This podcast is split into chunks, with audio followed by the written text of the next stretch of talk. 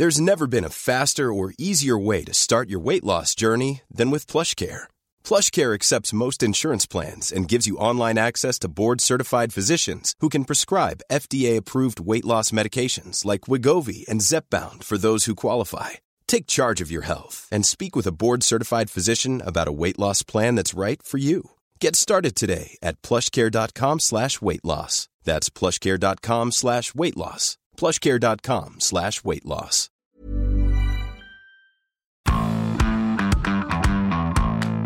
Salut à toutes et à tous, bienvenue dans Zone Mixte, le podcast de la rédaction des sports de 20 minutes. Et pour la première fois depuis la Coupe du Monde, je suis avec le grand, l'immense William Pereira. Salut William. Salut Emeric, que d'éloges, que de flatteries, salut tout le monde.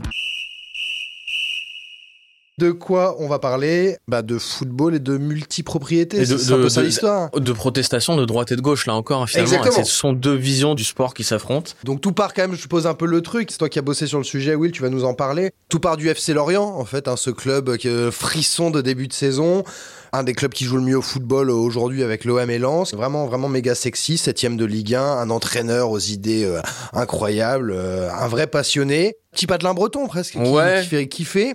Mais tout ça, c'est trop beau, tu vois. Bah ce, côté, ouais. ce côté vraiment, les conférences de presse de Lebris qui nous apprend le football, tout On ça. peut- c'est, ouais, on rester on est vraiment dans un conte de fées, tu vois. Ça pouvait pas durer. Non, il fallait qu'il y ait une, une 1-1 dans le potage.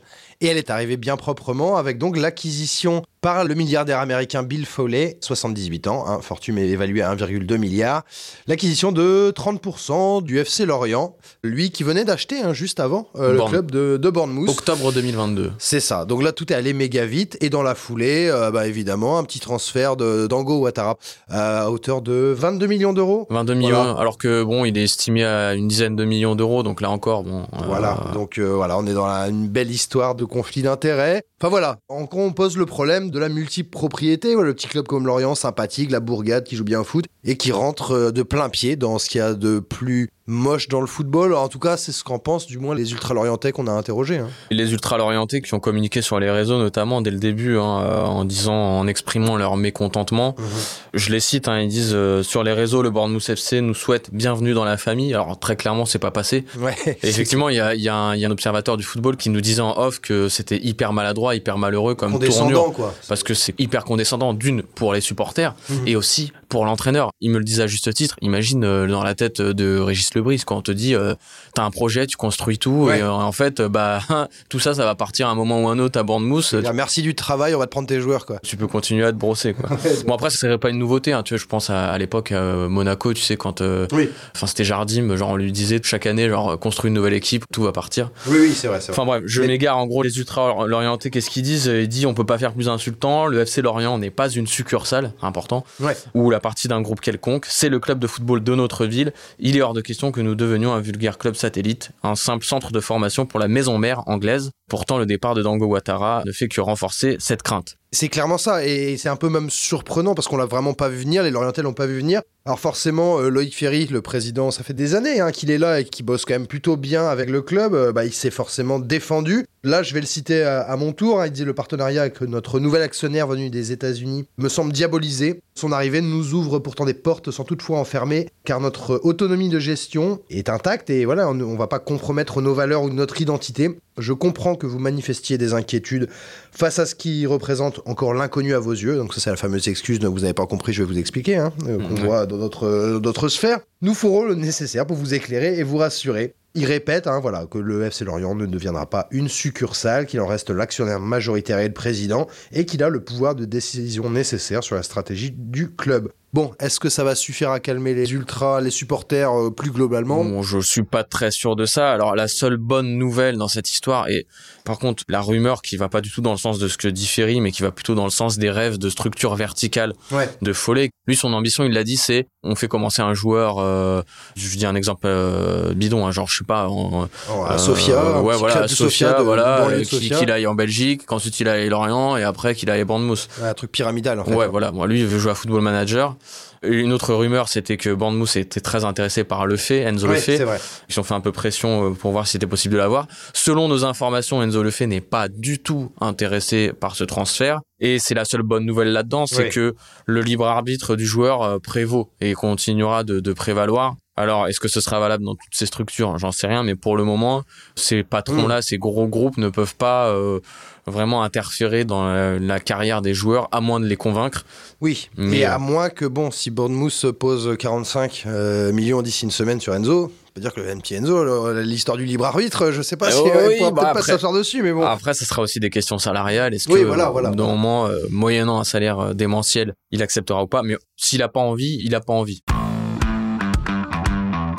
Cette histoire de multipropriété, elle est, alors je sais pas si on peut dire inquiétante, mais c'est des clubs tellement puissants, des milliardaires qui achètent un, deux, trois, quatre clubs, qui veulent pas rater la pépite de demain. Donc quitte à, voilà, au PSG on a vu, hein, combien sont partis dans d'autres clubs parce qu'ils n'avaient pas la capacité de jouer, même de s'entraîner avec les pros trop tôt. Mm.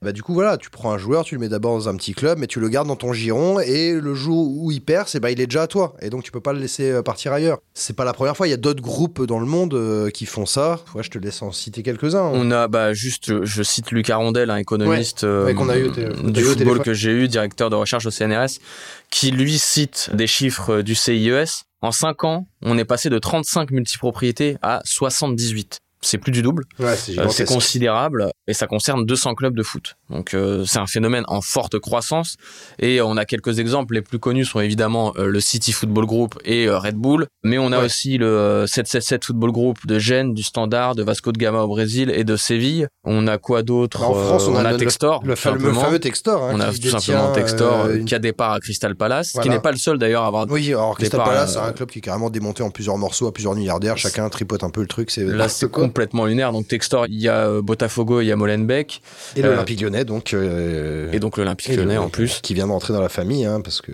voilà, les Américains euh, s'accaparent de plus en plus le foot euh, européen. C'est ça, il y a de plus en plus euh, d'Américains qui viennent s'amuser avec nos clubs. Donc voilà, il y a, il y a plein de gros groupes qui sont en train de, de, de grandir, peut-être vont remettre en cause euh, l'équité sportive hein, et qui ça, aussi une stratification aussi, parce que dans cette logique pyramidale, ça veut pas dire qu'elle n'existe pas déjà, cette stratification, cette logique verticale. On peut pas dire que Lorient avait vraiment jusqu'ici les chances de rivaliser avec le Real Madrid, Non. mais disons que tu cloisonnes encore plus. Oui, c'est gravé dans la roche désormais. Voilà, vous êtes le club en dessous de Bournemouth. Alors, Bournemouth a juste euh, la chance d'être en première ligue, parce que euh, sinon, fondamentalement, un Bournemouth-Lorient, j'ai envie de voir, quoi. Voilà, c'est ça. J'ai envie de voir sur le terrain. Et c'est ce que me disait Antoine Gobin, le CEO d'un club belge. euh, Beveren. Beveren, voilà Ouais. exactement, club formateur de Yaya Touré. Antoine Gobin, il expliquait qu'il faut que euh, dans les structures, euh, on accepte, chacun accepte sa position. Ouais, ouais. Genre par rapport. Ça, ça ne sortait pas du rang. Enfin, alors que non, en fait, enfin, moi, je suis pas trop d'accord avec cette vision-là. Je pense que pas grand monde qui aime le football ne l'est non plus, parce que, comme tu disais, s'il y a un match un jour, je sais pas, un, eux, Beveren, ils sont dans la même structure qu'Augsbourg euh, Mhm. et, et donc Crystal Palace. Bah, si un jour euh, Beveren remonte en première division euh, belge, va en Europe et affronte Crystal Palace, bah, moi, je suis supporter de Beveren. J'ai pas envie qu'on me dise, euh, bah, Crystal Palace, euh, c'est au-dessus, quoi. Non. La question, alors peut-être pas centrale, mais l'une des questions à se poser, c'est la question bah voilà, des conflits d'intérêts. Quand on voit Ouattara à 27 millions d'euros, est-ce que si Séville, euh, ou je prends d'autres exemples, était venu le chercher à prix égal, est-ce qu'il aurait eu le choix de partir dans un autre club? Et puis, il y a cette histoire de confrontation en Coupe d'Europe. Et là, ça pose vraiment problème. Et là, on en a eu euh, l'exemple récemment. Alors, Lucas Rondel, euh, qui est allé chercher un exemple sorti de derrière les fagots euh, dans les années 99-2000, euh, Ouais. entre l'AEK Athènes et le Slavia Prague, qui était détenu par Inix Sports, qui est aujourd'hui Tottenham, en fait. hein, grosso modo. ok. L'UEFA avait interdit cette mascarade, mais pour accepter quelques années plus tard que les deux clubs de Red Bull, Salzbourg et Leipzig s'affrontent en Ligue Europa. C'était en 2018, je crois. Ouais, et là, c'est une décision qui peut être lourde de conséquences, quoi. Bah, ça peut faire jurisprudence, mais tout part euh, d'une immense magouille parce que euh, officiellement, bah, Leipzig n'est pas le club de Red Bull. Officiellement, le RB c'est Rasenballsport, Oui, effectivement, oui. nous qui ont- veut dire sport balle sur gazon. Oui. On, on commence à la connaître cette histoire, mais elle Très est complètement euh, ubuesque. Ouais, on se fout à peine de nos gueules. Mhm, Très clairement, ouais. C'est un bidouillage administratif qui va, comme tu le dis, être probablement lourd de conséquences dans les années à venir. Surtout que mathématiquement, là, en, en augmentant le nombre de galaxies de clubs, tu augmentes le- Oui, le- les risques qu'un euh. jour des équipes du même groupe s'affrontent en Coupe d'Europe. Alors qu'est-ce que tu fais? Est-ce que tu rebidouilles les tirages au sort? Est-ce que tu dis que bah, finalement, bah, les clubs d'un même pays peuvent être dans le même groupe mais pas les mêmes clubs d'un même actionnaire? Enfin, Ouais, ça devient n'importe quoi en fait. Il faudrait adapter la législation euh, footballistique européenne, voire mondiale, à ce nouvel environnement qui est complètement dingue. Après, il y a cette question. Est-ce qu'on va pouvoir laisser faire ça? Est-ce que, toi, il te disait, alors, je sais plus quel interlocuteur que tu as eu, te disait que c'est même pas l'UEFA qui va devoir régir ça, c'est tellement mondial que c'est la FIFA. On fait pas trop confiance à la FIFA, mais ouais, effectivement, c'est ça. C'est que comme c'est un phénomène global, bah, tu prends le City Group, euh, ils ont, ils ont du monde à Melbourne, ils ont du monde euh, à Montevideo. Bon, ouais, tu peux pas te dire que c'est seulement du, du, seul fait de même l'Union européenne n'aurait pas la, main là-dessus. Le problème, c'est qu'on sait très bien que la FIFA, quand elle doit faire des choses, quand elle doit porter son courage à deux mains. Quand elle fait des choix, elle le fait en fonction de l'argent. Et là, le problème, c'est que l'argent ne va pas dans le sens du romantisme sportif il va y avoir des questions dans le futur, vu que ces, multipropriétés se, développent de plus en plus. après, le phénomène nouveau, et ce qui est intéressant dans tes recherches, c'est le côté euh, les Américains à la conquête de l'Ouest. Ils, ils n'arrêtent pas d'investir, tous les milliardaires arrivent chez nous. Ils se sont dit, ça y est, le soccer, c'est pour nous. quoi. Ça part d'un constat lucide. Les types sont conscients que c'est euh, le sport numéro un dans le monde, mais ils se rendent compte qu'il n'est pas du tout géré de la même manière. Et surtout, proportionnellement, et c'est ce que me disait Luc Arondel, c'est marrant parce que on dit toujours qu'il y a des sommes indécentes dans le football, mais si on les compare aux sommes qu'il y a euh, en MLS ou NBA qui sont inférieures au football en termes de, de, popularité, de, popularité, marketing, en fait, le football est pas cher, est pas cher du tout, et donc du coup il y a une opportunité de profit euh, illimité. Mmh, mmh, mmh. Et euh, autre détail, ils se rendent compte que le football ne dégage pas de profit. Enfin, les clubs de foot. Historiquement, on n'a jamais fait de pognon avec. Voilà, un, Club, de foot, c'est déficitaire. Si tu viens, c'est éventuellement pour améliorer ton mini-image, comme le Qatar, mais tu viens pas pour en dégager des bénéfices. Mais les Américains ont décidé qu'ils allaient nous apprendre la vie. Exactement. Ils vont nous apprendre comment dégager des sous avec le football. Je suis curieux de voir comment ils vont y arriver. Après, ils ont développé apparemment des petits euh, fonctionnements pas inintéressants, comme tu vois la centralisation de données, de scouting, de mhm. d'essayer de d'avoir des prix sur des sponsors euh, au sein de, de même euh, clubs sœurs, comme ils disent. Mhm. Il peut y avoir des économies faites d'un côté. Je sais pas comment ils vont s'en sortir pour dégager in fine de l'excédent, mais pour être compétitif dans le football au plus haut niveau, face notamment aux capitaux illimités euh, des Émirats, du Qatar, maintenant de l'Arabie Saoudite. Oui, bien sûr. Il va falloir s'accrocher, je pense. Du coup, on va suivre ça, mais euh, c'est vrai que bon, le, cas du FC Lorient est, quand même particulièrement intéressant chez nous parce qu'on s'attendait vraiment pas à ce que ce, genre de club, même si Loïc Ferry, euh, habituellement, il est à Londres, à la City. Mais voilà, on va vraiment suivre ça avec attention parce que c'est quand même pour le moins intéressant, inquiétant diront des supporters, et puis bon, ça traduit quand même un peu ce qui est devenu le football aujourd'hui nouvelle évolution. Une nouvelle ère. Euh, ouais. une nouvelle ère. C'est vraiment l'ère de la multipropriété. Alors pour le meilleur, Inch'Allah, euh, pour le pire, euh, potentiellement aussi.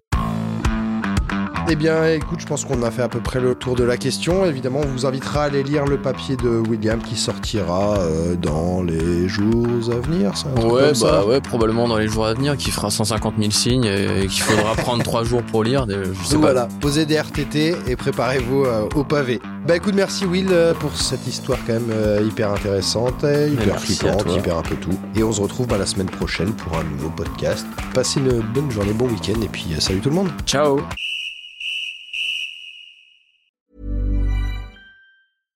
Mom deserves the best, and there's no better place to shop for Mother's Day than Whole Foods Market. They're your destination for unbeatable savings, from premium gifts to show-stopping flowers and irresistible desserts. Start by saving 33% with Prime on all body care and candles. Then get a 15-stem bunch of tulips for just $9.99 each with Prime. Round out Mom's menu with festive rosé, irresistible berry chantilly cake, and more special treats. Come celebrate Mother's Day at Whole Foods Market.